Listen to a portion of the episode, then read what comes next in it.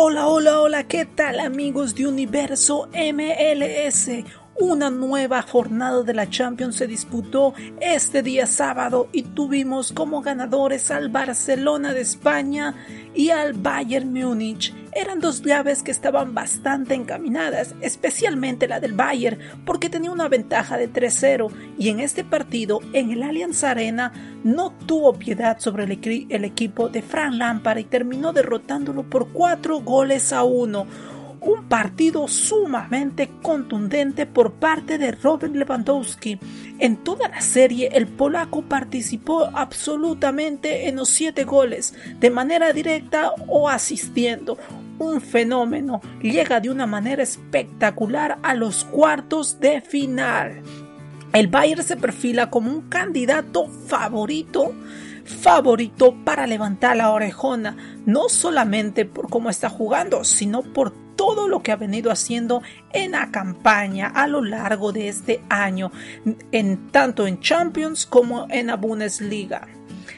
En cuanto al partido, se lo presentó bastante favorable. Empezó adelantándose en el marcador y no tuvo problemas en ir controlando los hilos del partido. Por su parte, el equipo de Londres llegó con muchas bajas, su capitán, eh, su lateral izquierdo, aparte en el arco todavía sigue sin saber cuál es el titular, si Willy, Caballero o Kepa.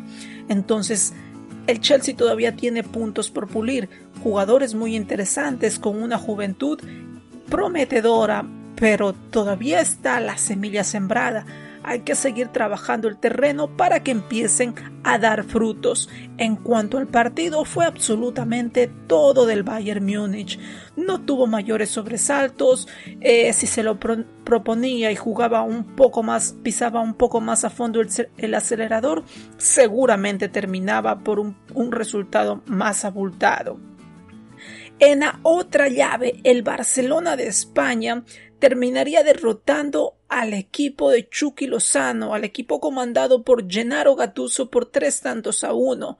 Al inicio del partido, e, el equipo italiano tuvo una oportunidad increíble de anotar el primer gol del encuentro. Se jugaban apenas un par de segundos y Lorenzo Insigne terminó estrellando un balón en el travesaño.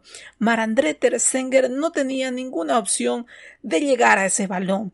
Bueno, si esa pelota entraba, seguramente el resultado de la eliminatoria hubiese sido alterado, porque un Barcelona anímicamente muy disminuido en cuanto a eliminatoria en general por lo que le había sucedido en, la, en Roma, por lo que había sucedido en Anfield, seguramente sus cimientos para controlar el partido no estuviesen lo más calmados posible.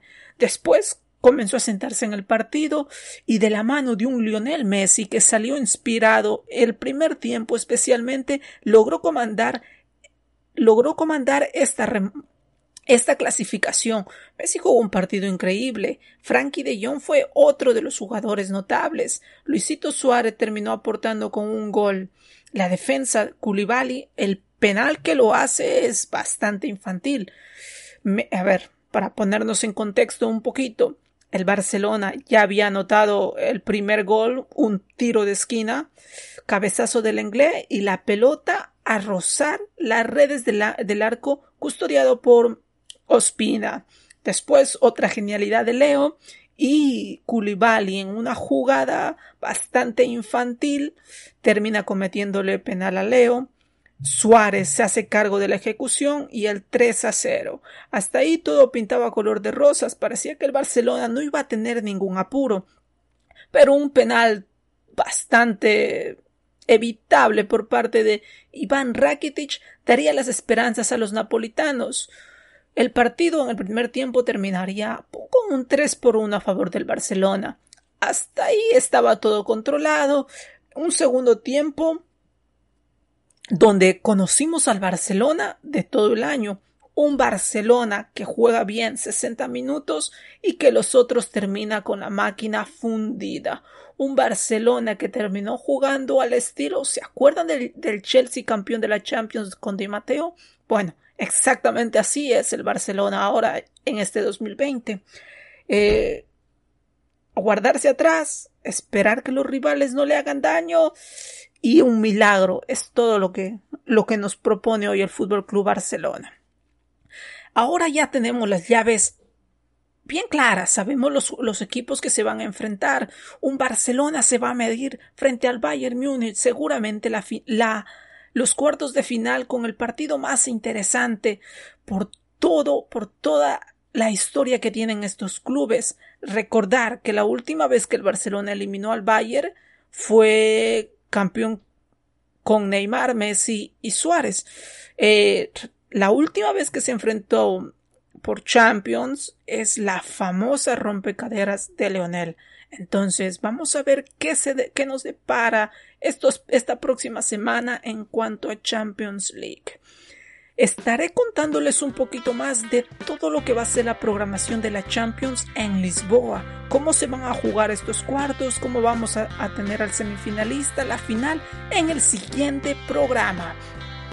Me despido con todo esto, agradecerles por la compañía que tienen conmigo y no se olviden sonreír que esta semana tenemos fútbol. Nos vemos en una próxima ocasión.